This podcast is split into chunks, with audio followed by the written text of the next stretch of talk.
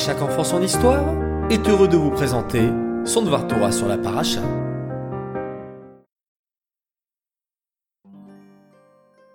Bonjour les enfants, Boker Tov. Nous sommes déjà vendredi, veille de Shabbat, et ce matin, place au Dvar Torah sur notre paracha de la semaine, la parachat Vayetse. Mais avant de commencer, comment allez-vous mes chers enfants? Baruch Hashem.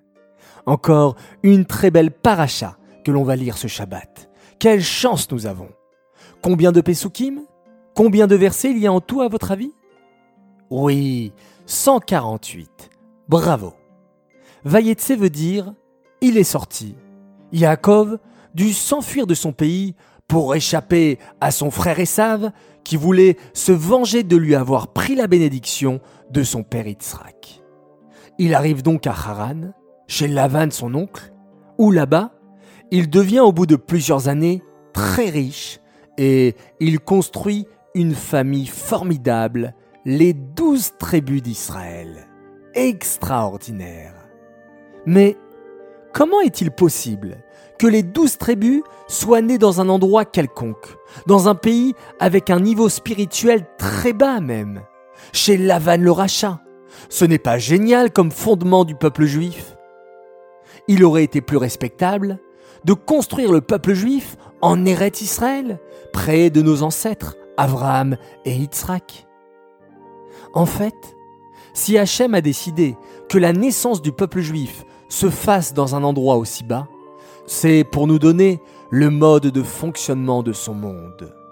Hachem désire que l'on fasse une maison pour lui dans ce monde ici-bas. En hébreu, on dit dira betartonim. On pourrait se dire que Hachem est uniquement dans le ciel, ou bien dans les synagogues ou les yeshivot, dans les écoles juives, les endroits d'une sainteté très élevée. Eh bien non. Hachem se trouve partout, et même dans les endroits les plus éloignés, les plus obscurs. On pourrait croire aussi que le but du peuple juif, c'est de prier, d'étudier la Torah, de méditer sur la grandeur d'Hachem. Oui, oui, tout ça c'est très bien, mais ce n'est pas suffisant. Hamaase ou Haïkar. L'essentiel, c'est l'action. Et comment fait-on les actions? En transformant le matériel en spirituel. Par exemple, pour les garçons, on utilise de la laine et on en fait des titites.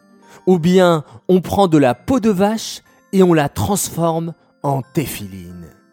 Et vous les filles, vous prenez des bougies de cire et vous les allumez en l'honneur de Shabbat et la bracha, la bénédiction, rentre ainsi dans la maison. Aussi, lorsque l'on mange un aliment, les enfants, à la base, c'est du matériel.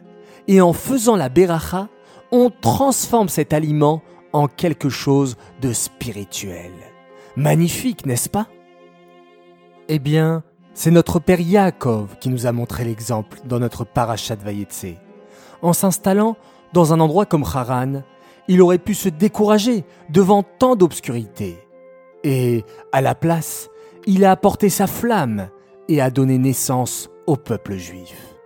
Et nous, nous avons la chance d'être ce peuple juif. Et notre mission est d'éclairer le monde par nos belles actions et de transformer partout le matériel en spirituel. Parfois, il nous arrive aussi de voir nos amis tristes ou même en pleurs. À nous d'aller vers eux, d'être présents pour eux, de leur changer les idées, de leur apporter de bons conseils, et ainsi on transformera leurs pleurs en rires. Et ça, c'est ce qu'il y a de plus extraordinaire dans le monde. Apporter la flamme, la chaleur et la lumière autour de nous, belle préparation à Hanouka, n'est-ce pas? Qu'Hachem fasse ainsi très prochainement et qu'il transforme notre galoute, notre exil actuel, en délivrance authentique et complète avec la venue du Mashiach. Amen. Ce Dvar Torah est dédicacé les Louis Nishmat, Avraham Ben Esther, Alava Shalom.